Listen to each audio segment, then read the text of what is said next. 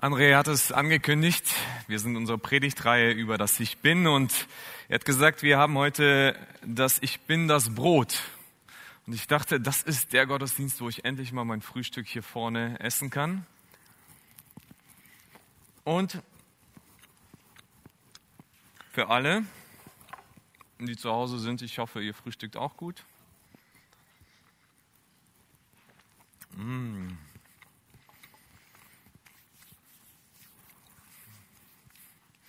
Ich war heute Morgen beim Bäcker. Äh, es war ziemlich früh, noch ziemlich dunkel. Hab mir da ein leckeres Brot gekauft. Heute geht es ja um Brot. Und äh, wenn sich jemand mit Brot auskennen sollte, dann wir Deutschen, oder? Also wir sind ja die Brotnation schlechthin.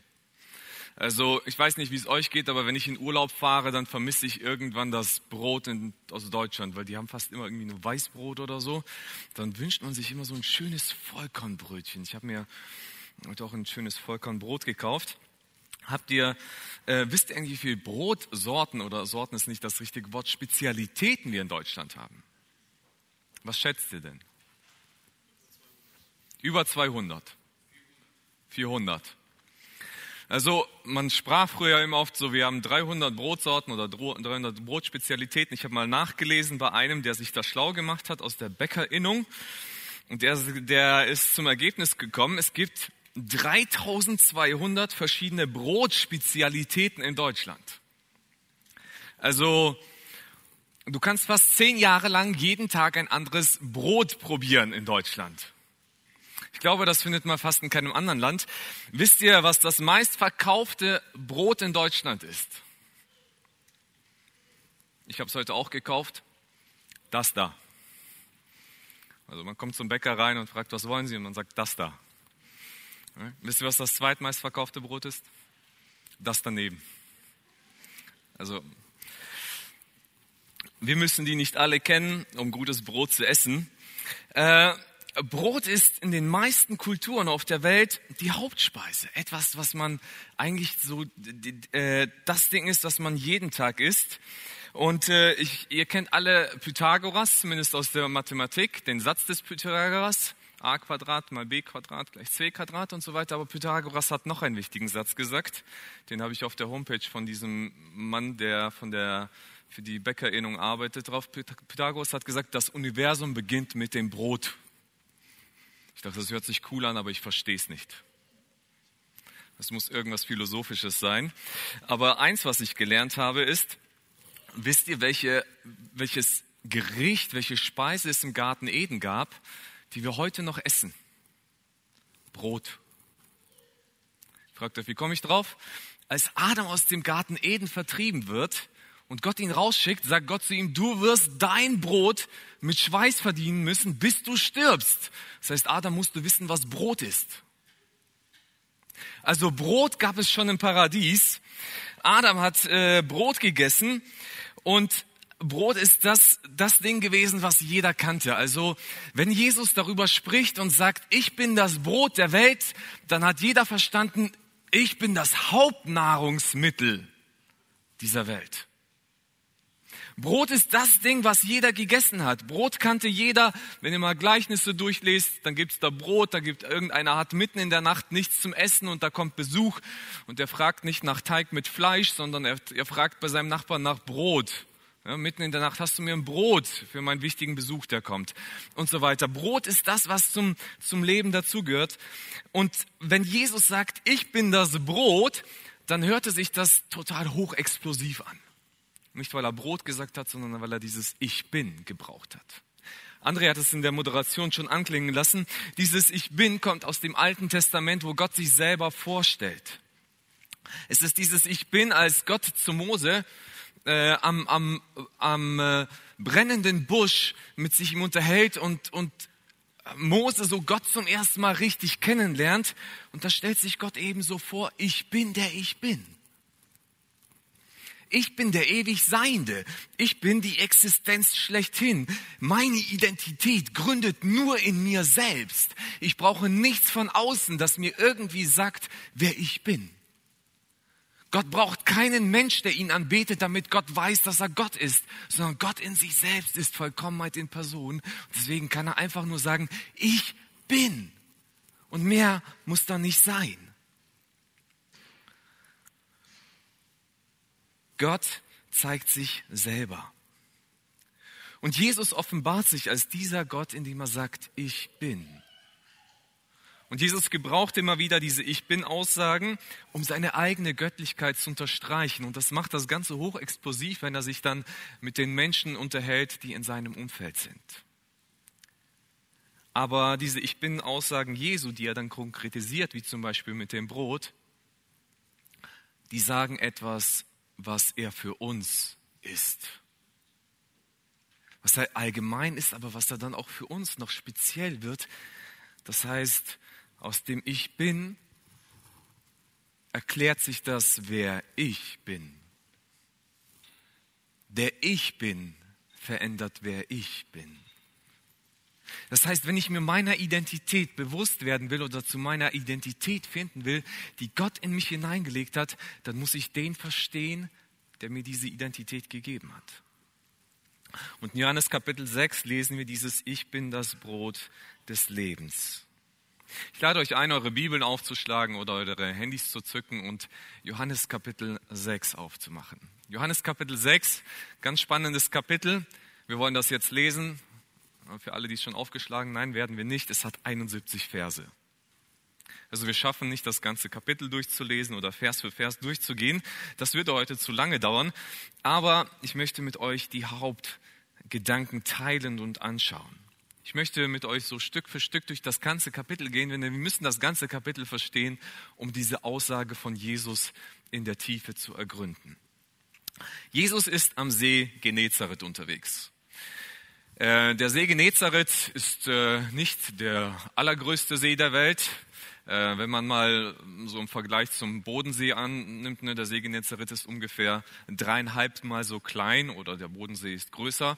Also 14 Kilometer in der Breite, ich glaube 24 in der Länge, also da kann man schnell mal von der einen Seite zur anderen Seite schippern. Da, das war möglich. Und Jesus ist irgendwann von dieser Seite auf die Ostseite des Sees rübergefahren und äh, Menschenmassen sind ihm gefolgt. Das heißt, dort 5000 Männer waren anwesend. Das war die Zählweise damals. Und wenn wir dazu annehmen, na, Frauen folgten Jesus genauso und wenn diese Männer vielleicht noch ihre Familien mitgenommen haben aus Begeisterung und wir sagen, da sind nur drei bis vier Personen um, um einen einzigen Mann herum, dann kommen wir auf ungefähr 15 bis 20.000 Menschen die da gerade mit Jesus zusammengekommen sind, irgendwo in der Einöde, und, und die sind hungrig. Jesus guckt die an und die Menschen tun ihm leid und sagen, ey, die, die sind mir jetzt alle hierher gefolgt und die haben nichts zu essen. Und dann macht Jesus ein gewaltiges Wunder mit, mit fünf Broten und zwei Fischen, macht er all diese Menschen satt und es bleibt noch ein Dutzend Körbe übrig. Die Menschenmassen sind begeistert und dann heißt es dort im Text, diese Menschen wollen Jesus zum König machen. Sie wollen ihn zum, Andreas so schön gesagt, zum Brotkönig machen. Ne? So, äh, dieser, boah, der ist so genial, lasst uns den zum König machen. Aber Jesus lässt sich nicht vor den Karren spannen. Also Leute, nicht, nicht, nicht so wie ihr wollt. Und er zieht sich zurück. Er lässt die Jünger zurück, er lässt die Menschenmasse zurück und, und er geht weg. Am Abend brechen die Jünger auf und sie fahren vom, vom See Genezareth nach Kapernaum rüber. Es fängt an zu stürmen und mitten in der Nacht, sodass es keiner mitbekommt, macht sich Jesus auch auf den Weg nach Kapernaum. Nur Jesus nimmt nicht hier die Straße so entlang, sondern Jesus wandert über das Wasser und begegnet seinen Jüngern und führt sie nach Kapernaum rüber. Als er in Kapernaum angekommen ist, ähm, am nächsten Morgen wachen die Menschen natürlich hier auf. Ne? Alle sind äh, so nach der Nacht, nachdem Jesus weggegangen ist, in der Hoffnung, er kommt morgens wieder zurück, wachen die auf und stellen fest, Jesus ist nicht da. Die gucken sich um und anscheinend konnten sie bis nach Kapernaum blicken und merken, na, da ist ein einziges Boot. Lasst uns mal alle nach Kapernaum, vielleicht finden wir Jesus dort. Und tatsächlich, sie finden Jesus dort. Und äh, sie kommen dort zu Jesus und Jesus guckt sie an und, und konfrontiert sie und sagt, Leute, ihr folgt mir ja nur, weil ich euch zu essen gegeben habe. Und Ihr versteht es nicht. Ich bin nicht gekommen, um euren Bauch zu füllen, sondern um euer Leben zu füllen. Ich möchte euch nicht nur Speise geben, die jetzt satt macht, sondern ich möchte euch etwas geben, was euer ganzes Leben satt macht, bis in die Ewigkeit hinein. Sucht nach dem Ewigen und nicht nur auf dem, was, was im Jetzt stattfindet. Und, und sie fragen ihn, ja Jesus, was sollen wir denn machen? Und Jesus gibt ihnen zur Antwort, er erwidert, eins erwartet Gott von euch. Ihr sollt an den glauben, den er gesandt hat. Er sagt, glaubt an mich. Das ist das, was Leben bringt. Okay, Jesus, das wollen wir. Gib uns ein Zeichen. Äh, Mose hat den, hat den Menschen in der Wüste das Manna gegeben, dass das Brot vom Himmel, das runtergekommen ist. Was für ein Zeichen gibst du denn, dass wir an dich glauben sollen? Und Jesus sagt, nein, nein, ihr versteht etwas falsch. Mose hat euch nichts gegeben. Gott hat euch das Brot aus dem Himmel gegeben, nicht Mose. Und jetzt gibt euch Gott das Brot das noch mehr ist als Manna, das wahrhaftige Brot, das, was richtiges Leben schenken kann. Und das Volk zu Jesus, ja Jesus, gib uns dieses. Und Jesus sagt zu ihnen, ich bin das Brot des Lebens. Wer zu mir kommt, wird niemals wieder hungrig sein. Und wer an mich glaubt, wird nie wieder Durst haben. Jesus sagt zu ihnen, das Manna hat Gott vom Himmel geschickt und jetzt hat er mich geschickt. Ich komme aus dem Himmel zu euch. Und ich bin dieses Brot, an das ihr glauben sollt. Mm, die Leute sind nicht so begeistert. Das Zeichen bleibt aus. Wir hätten uns doch gern ein Zeichen gewünscht. Dann was? Jesus, du bist Brot vom Himmel? Geht's noch? Du bist doch der Sohn von Josef, der gar nicht so weit weg von uns wohnt. Und deine Mutter, die kennen wir auch. Wie, du kommst vom Himmel? Wir kennen deine Eltern. Jesus sagt zu ihnen, hört lieber auf zu meckern, sondern fragt Gott, er wird euch die, die, die Erkenntnis schenken, dass ihr versteht, wer ich bin. Und Jesus bestätigt seinen Anspruch auf das Brot des Lebens und sagt zu ihnen, ich selbst bin dieses Brot, das von Gott gekommen ist und euch das Leben gibt. Wer von diesem Brot isst, wird ewig leben. Dieses Brot ist mein Leib, den ich, den ich hingeben werde, damit die Menschen leben können. Das hört sich schon ein bisschen krass an. Jetzt willst du auch noch, dass wir dich essen, Jesus, oder was? Du bist das Brot, das wir essen sollen? Und es wird immer provokativer, die ganze Stimmung, und, und das heizt sich alles an. Und Jesus wird noch, noch ein bisschen konfrontativer und sagt, ja, ich will, dass ihr mich esst. Und er sagt in den Versen 54 und 56, nur wer meinen Leib isst und mein Blut trinkt, der hat das ewige Leben und in ihm werde ich an dem letzten Tag und ihm werde ich am letzten Tag auferwecken. Denn mein Leib ist die wahre Nahrung und mein Blut das Lebensspenden, der lebensspendende Trank. Wer mein Leib isst und mein Blut trinkt, der bleibt in mir und ich bleibe in ihm. Wow, ich weiß nicht, wie es euch geht, als ich dieses Evangelium früher oder diesen, diesen Text gelesen habe, dachte ich, Jesus, das ist schon ziemlich krass, was du da sagst. Also wenn du von den Leuten verlangst, dass sie Kannibalen werden, dann verstehe ich, warum sie weggegangen sind. Das ist ziemlich provokativ. Aber ich glaube, die Menschen haben eigentlich das Wesentliche verstanden und sie haben verstanden, dass Jesus nicht will, dass sie zu Kannibalen werden. Denn das eigentliche Problem, das da auftritt, ist, dass Jesus von ihnen fordert, dass sie anerkennen, wer er ist und an ihn glauben. Mindestens viermal sagt Jesus zu den Menschen, glaubt an mich. Er sagt, glaubt an mich. Ja, warte mal, wir glauben an Gott. Jesus sagt, ja, deswegen glaubt an mich. Dann sagt er, ich bin das Brot des Lebens. Ja, warte mal, Gott ist das Leben. Ich sage, ja, ja, ich bin das Brot des Lebens. Das, was das Provokative ist, was die Menschen dann auch verstehen und begreifen, ist Jesus sein Anspruch, Gott zu sein. Und, und dieser Anspruch, dass sie ihn auch wirklich als Gott behandeln. Es ist nicht das Essen an sich, denn die Menschen haben ziemlich gut verstanden, worauf hinaus, wo Jesus hinaus will. Brot plus Essen gleich Leben, Jesus plus Glauben gleich ewiges Leben. Sie haben schon verstanden, dass Jesus nicht wirklich ein Laib Brot ist. Und dass sie die Bildersprache dann nutzen, um sich über Jesus aufzuregen, ist, indem sie genauso provokativ ihm antworten, wie er seine Aussage trifft. Die Menschen haben schon verstanden, was Jesus von ihnen möchte. Aber hier ist das eigentliche Problem, das auftritt. Die Menschen wollen Jesus nicht als Gott anerkennen, sondern eigentlich nur als ihren Bedürfniserfüller. Das ist das, was Jesus an ihnen anprangert und sagt, ihr, ihr, ihr folgt mir nur, weil ich euch zu essen gegeben habe. Ich, ich, ich stille eure Bedürfnisse und deswegen folgt ihr mir nach. Ihr wollt mich nur als euren Brotkönig haben. Nicht als euren Gott. Nicht als den, der Leben spendet. Ihr möchtet nur einen haben, der euch einfach was zu essen gibt. Ich glaube, das ist ein großes Problem, das wir auch in unserer Zeit haben. Diese Menschen, die Jesus da begegnet sind, ich glaube, diese Menschen, die gibt es heute genauso. Menschen, die Gott als eine höhere Macht sehen, die eigentlich nur dafür da ist, ihr Leben zu verbessern. Und dann wird Jesus nicht ihr Brotkönig, sondern Jesus wird zu ihrem Erfolgskönig. Jesus segne meine Arbeit, schenk mir Erfolg bei dem, was ich tue. Oder Jesus wird zum Harmoniekönig. Jesus, pass auf meine Familie auf und beschütze die Menschen, die ich liebe. Oder Jesus wird zu ihrem Doktorkönig. Bitte gib mir meine Gesundheit, die ich brauche und lass mich gesund bleiben, besonders in dieser Zeit heute. Oder Jesus wird zu ihrem Ferienkönig. Ich wünsche mir so gern Urlaub. Schenk mir eine schöne Zeit der Erholung. Oder Jesus wird zu ihrem Glückskönig. Schenk mir Wohlstand.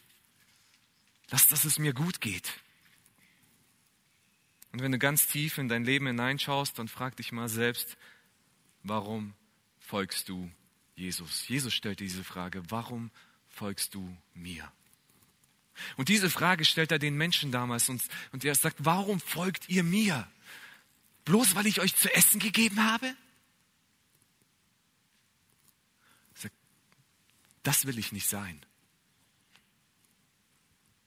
Das will ich für euch nicht sein. Jemand, der euch einfach nur das Abendessen serviert. Ich habe dieses, dieses Brot hier gehabt, in das ich reingebissen habe und das ich auch genossen habe und das lecker schmeckt.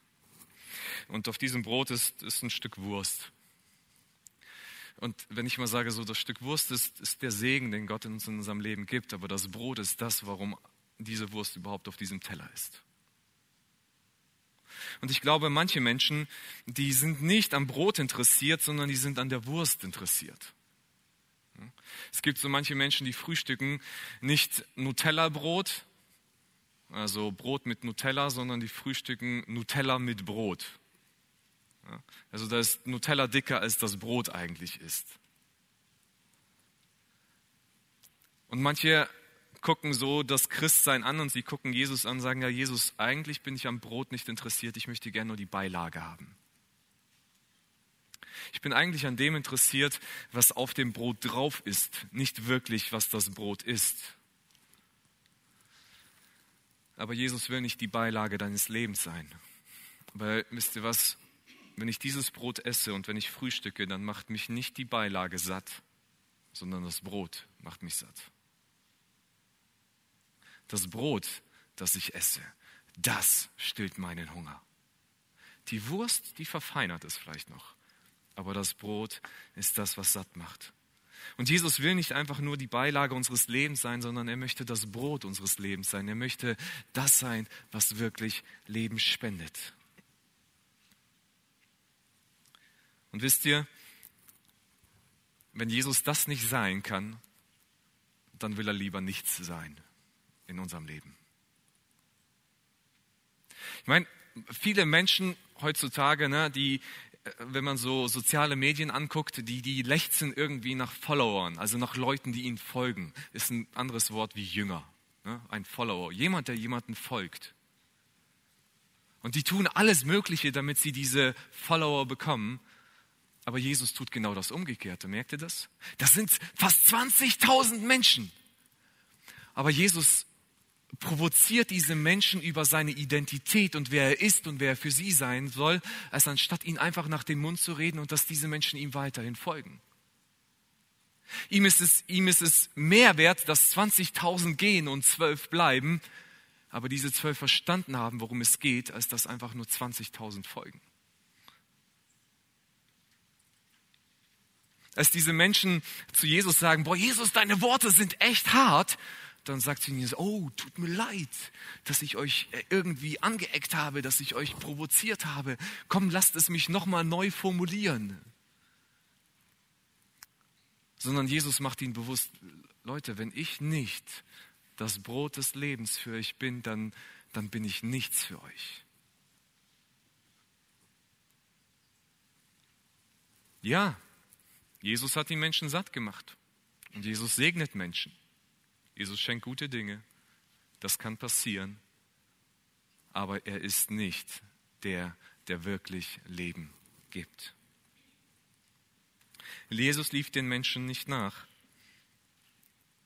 als sie ihn verließen, sondern er ließ sie einfach gehen. Er machte keine Sonderangeboten und irgendwie keine billigen Versprechen. Er ließ sie einfach gehen. Warum macht Jesus das? Weil Jesus keine Lust hat, auf etwas aufzuspringen, was nicht funktioniert. Wisst ihr, wir definieren oft selbst, was Leben ist. Was, was, was wir beschreiben würden, ist, was, was wirklich, wenn ich sage, das ist mein Leben oder dafür lebe ich, dann, dann versuchen wir irgendwie das, das Ding zu füllen und zu sagen, was steckt denn da drin? Und dann füllen wir das, mein Leben ist, besteht aus Feiern, mein Leben besteht aus Besitz. Ich versuche so viel wie möglich anzuhäufen. Ja? Ähm, mein Leben besteht aus Erfolg, vielleicht sogar aus Sex, vielleicht aus harmonischen Beziehungen, vielleicht aus Anerkennung. Und wir füllen diese Dinge und sagen, immer dann, wenn ich das bekomme, dann habe ich dieses Gefühl zu leben. So wie die Menschen bei Jesus damals sind, boah, der gibt uns Essen. Und, und wisst ihr, Menschen konnten sich zu der Zeit nicht immer satt essen. Aber an diesem Abend, vor ein paar Stunden, Irgendwo am See Genezareth gab es 20.000 Menschen, die sich satt gegessen haben. Die wirklich gegessen haben, bis sie nicht mehr konnten. Dass sogar noch zwölf Körbe übrig bleiben, weil so viel noch da war. Sie waren richtig satt. Aber wisst ihr, was am Morgen war? Sie waren wieder hungrig. Und dann kam sie wieder zu Jesus und sie sagt, das will ich nicht. Ich will nicht dein Leben lang hinterherlaufen und dir irgendeine Befriedigung schenken von außen, die dir hilft, dein, dein Leben zu verbessern. Sag, das, was ich dir geben will, ist, das von innen her kommt und was dir wirklich Leben schenkt. Das, was wirklich Leben ist. Und Jesus erklärt den Menschen eigentlich, wisst ihr, ich bin Leben. Das ist das Provokative, was er den Menschen sagt, die da stehen, sagen, Leute, ihr, ihr wollt Brot, aber ihr versteht nicht, ich bin das Leben. Ich bin das Brot des Lebens, das, was den, die Lebensgrundlage ist. Und wenn du wirklich leben willst, dann brauchst du Jesus. Und das möchte ich dir auch mitgeben. Wenn du wirklich leben willst, dann brauchst du Jesus. Du kannst immer hinter dem herhaschen, was du versuchst irgendwo mit Leben zu füllen, aber ich bin mir sicher, sobald dir diese Sache genommen wird, die du für dein Leben definierst, bleibt eine große Leere übrig. Aber wenn wir Jesus in unserem Leben haben, dann kann uns in dieser Welt alles genommen werden. Und wir sind immer noch erfüllt. Das Leben kommt nicht von irgendwoher, sondern das Leben kommt von dem, der das Leben ist. Und das ist die Einladung Gottes an uns. Das ist die Einladung, die er ausspricht. Wie kann man dieses Leben bekommen? Wie kann man dieses Leben bekommen? Ich sag mal, wie man Hunger stillt, so ähnlich. Also, ich weiß nicht, wie ihr das macht, wenn ihr Hunger habt. Ihr habt die Möglichkeit, einfach zu wissen, wo es Brot gibt. Ihr könntet auch immer wieder in eine Bäckerei reingehen und dann wieder rausgehen. Ihr könntet das feiern, wenn ihr in die Bäckerei reingeht und es riecht nach Brot. Ich saß heute morgens im Büro und ich habe die ganze Zeit das frische Brot gerochen, wie es da auf meinem Tisch lag. Das riecht einfach lecker. Oder ich könnte Rezepte über Brot lesen. Ich könnte auch anfangen, Brot zu backen. Aber meinen Hunger kriege ich nur gestillt, wenn ich Brot esse. Wisst ihr, und manche Menschen machen das so ähnlich. Sie glauben, Jesus, an Jesus zu glauben bedeutet einfach nur Gottesdienste besuchen. Oder es bedeutet, äh, viel über Jesus zu wissen. Es bedeutet vielleicht sogar in der Gemeinde mitzuarbeiten. Es bedeutet für sie vielleicht, sich viel über Jesus zu unterhalten. Es bedeutet vielleicht auch in der Lobpreiszeit, diesen Jesus zu feiern. Aber Jesus als das Leben ist nur dann möglich, wenn ich an Jesus glaube. All das andere verliert an Bedeutung. Das, all das andere bekommt erst Bedeutung, wenn ich an Jesus glaube. Wenn ich, wenn ich das Brot nicht nur rieche, sondern wenn ich da reinbeißen kann, wenn ich es esse und ich es dann weiter rieche und mich über diesen Geruch des leckeren Brotes erfreue. Das ist Leben. Und genauso ähnlich ist es im Glauben. Jesus beschreibt hier zwei Arten des Essens. Das gibt der griechische Text vor. Das eine meint etwas Punktuelles, etwas, was man einmal macht und dann zum Leben kommt und dann etwas, was dauerhaft geschieht. Und das Einmalige ist Essen, ist die einmalige Entscheidung des Glaubens, Jesus als seinen Gott anzunehmen. Es ist diese Entscheidung, die wir oft einmal im Leben treffen, manche treffen sie auch mehrfach, zu sagen, Jesus, ja, ich möchte mein Leben in deine Hand geben. Du darfst mein König sein. Und zwar nicht nur für meine Bedürfnisse, sondern für mein ganzes Leben. Ich möchte dich als mein König anerkennen. Es ist dieses Gebet, das wir sprechen. Äh, äh, Jesus, komm du in mein Leben. Vergib mir meine Schuld, meine Sünden und erneuere mich und ich danke dir für das neue Leben, das du mir schenkst. Wisst ihr, und das Interessante ist, so wie es in Deutschland 3200 Brotspezialitäten gibt, so gibt es 3200 Wege zu diesem, zu diesem Jesus zu kommen. Ich mag das, unsere Taufgespräche zu führen. Mit, mit André hat das gesagt, wir werden bald äh, einige Menschen taufen und mit denen zu sprechen. Und jeder hat seinen eigenen Weg, wie er zu dieser Entscheidung kommt. Aber dann gibt es auch die zweite Art von Brot zu essen, von der Jesus spricht. Und zwar, das ist das beständige Brotessen. Das ist das, was man braucht, damit man am Leben weiter bleibt. Und das ist das Glauben, das wir haben, oder den Glauben, der, der den zweiten Aspekt, denn Glauben bedeutet, mit Jesus Christus eine Beziehung zu führen. Es bedeutet beständig für und mit Jesus zu leben. Und nur dieses Leben zusammen im Paket, das ist das echte Leben. Wisst ihr, nur diese Entscheidung, ohne diese bedeutet, Jesus, ich möchte nur, dass du irgendein Bedürfnis von mir befriedigst. Ich bin eigentlich an dir nicht interessiert, sondern an dem, was du mir gibst. Nur diese zwei Entscheidungen zusammen sagen wirklich aus, dass Jesus König über mein Leben ist. Ich habe manchmal das Gefühl, viele Menschen sind eigentlich nur an dem interessiert und dann, oh, ich bin safe für den Himmel, alles ist sicher, alles ist gut. Aber Jesus in meinem ganzen Leben drin zu haben? Das ist noch eine ganz andere Herausforderung. Ich möchte dich dazu einladen, lass Jesus das Brot deines Lebens sein. Lass es nicht nur bei dieser einmaligen Entscheidung sein. Wenn du sie noch nie getroffen hast, lade ich dich ein, das zu tun. Wenn du dich nach Leben sehnst, dann wirst du es bei Jesus finden. Aber dann bleib nicht nur bei dieser Entscheidung, sondern lebe mit Jesus. Wie sieht das ganz praktisch aus? Was heißt das, so zu glauben, an Jesus zu glauben? Wie machen wir das? Es fängt oft mit Kennenlernen an, diesen Jesus erstmal kennenzulernen. Mit dem Bibellesen. In dieser Ausführung sagt Jesus am Ende zwei wichtige Dinge in Vers 63 und 68. Die Worte aber, die ich euch gesagt habe, Sie sind aus Gottes Geist und bringen das Leben. Sagt, meine Worte, die ich zu euch rede, meine Worte, das bin ich. Und wenn ihr diese Worte in euer Leben aufnimmt, dann kommt ihr zum Leben. Und zu den Jüngern, die Jünger sagen zu Jesus, nachdem Jesus sie gefragt hat, wollt ihr jetzt auch weggehen? Da antwortet Petrus und sagt, Herr, zu wem sollten wir denn gehen? Nur deine Worte schenken das ewige Leben.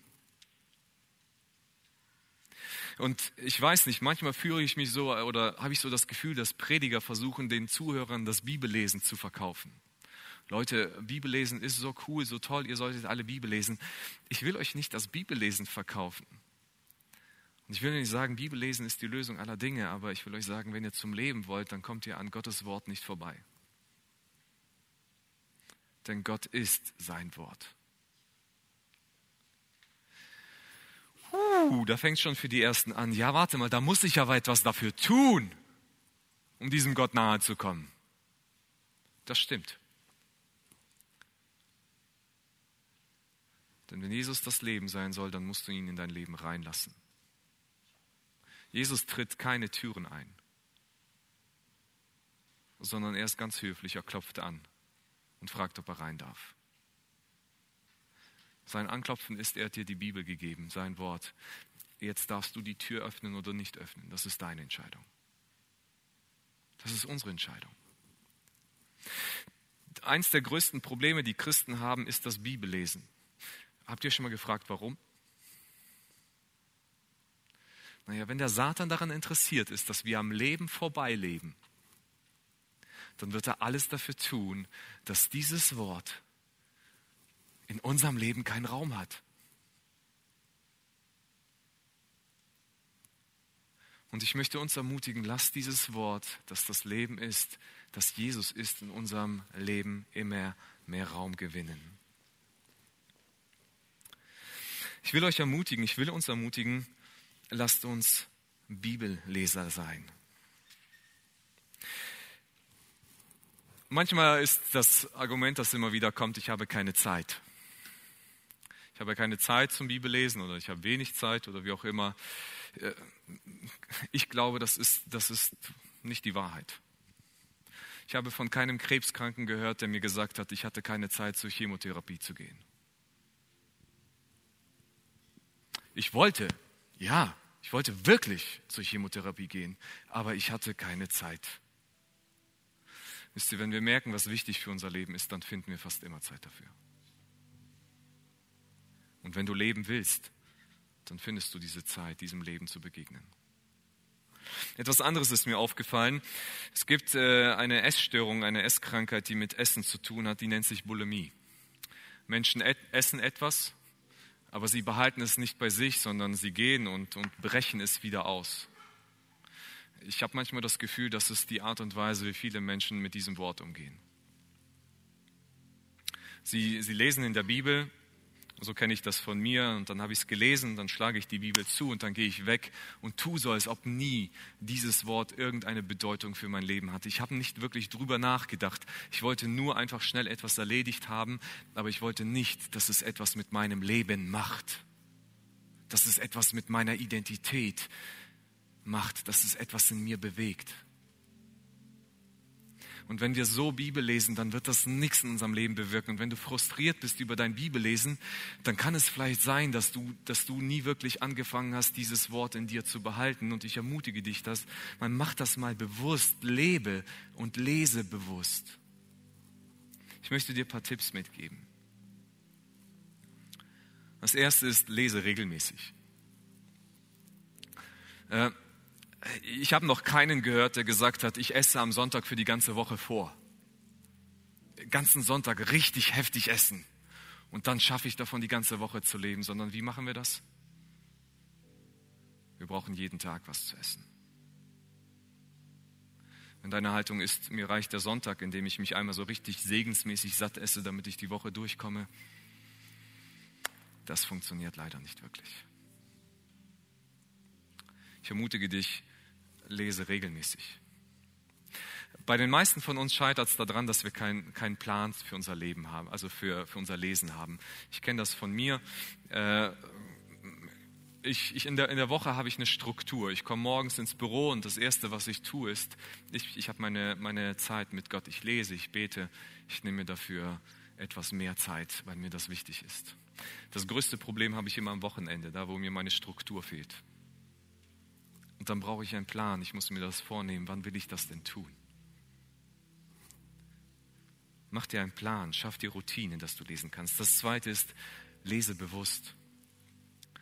Äh, wir können einfach aufschlagen, lesen und zuklappen. Du kannst Gesetzestexte lesen, ohne sie verstanden zu haben. Und genauso können wir auch die Bibel lesen. Aber ich mutig, lese bewusst.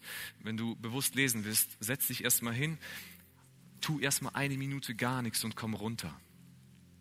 Und, und dann merkst du, was in deinem Kopf sich alles vorgeht, wo, wo deine Gedanken sind, wo du dich hinbewegst. Und dann gehst du ins Gebet und sagst, Jesus, helf mir, das abzulegen. Ich will jetzt nicht an meinen Job denken, ich will nicht an die Autofahrt denken, ich will nicht an, an die Wäsche denken, ich will nicht an, an den Haushalt denken. Helf mir, das mal kurz abzulegen, damit ich dir begegnen kann. Denn wenn ich jetzt lese, dann möchte ich nicht, dass es sich um mich dreht, sondern ich möchte in deine Gegenwart kommen. Helf mir das mal wegzutun. Jesus, ich bitte dich, helf mir zu verstehen durch deinen Heiligen Geist, was du mir sagen möchtest. Ich bitte dich, rede zu mir und helf mir zu hören. Und wenn du dann die Bibel liest, dann will ich dich ermutigen, lese bewusst. Vielleicht stellst du dir diese Frage, Jesus, was kann ich oder Gott, was kann ich heute über dich lernen?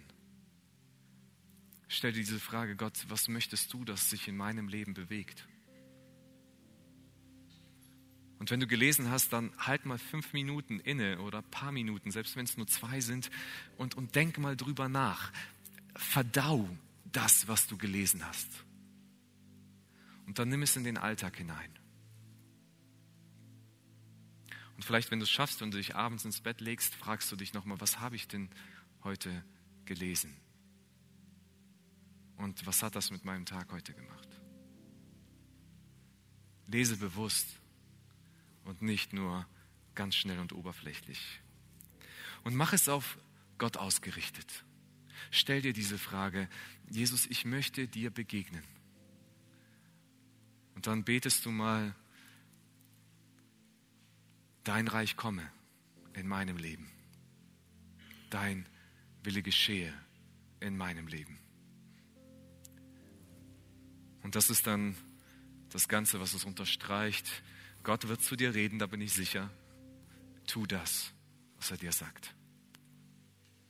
Und dann hast du verstanden, was es bedeutet, dieses Brot des Lebens im Alltag aufzunehmen. Natürlich, es gibt viele Wege, was das Bibellesen anbetrifft.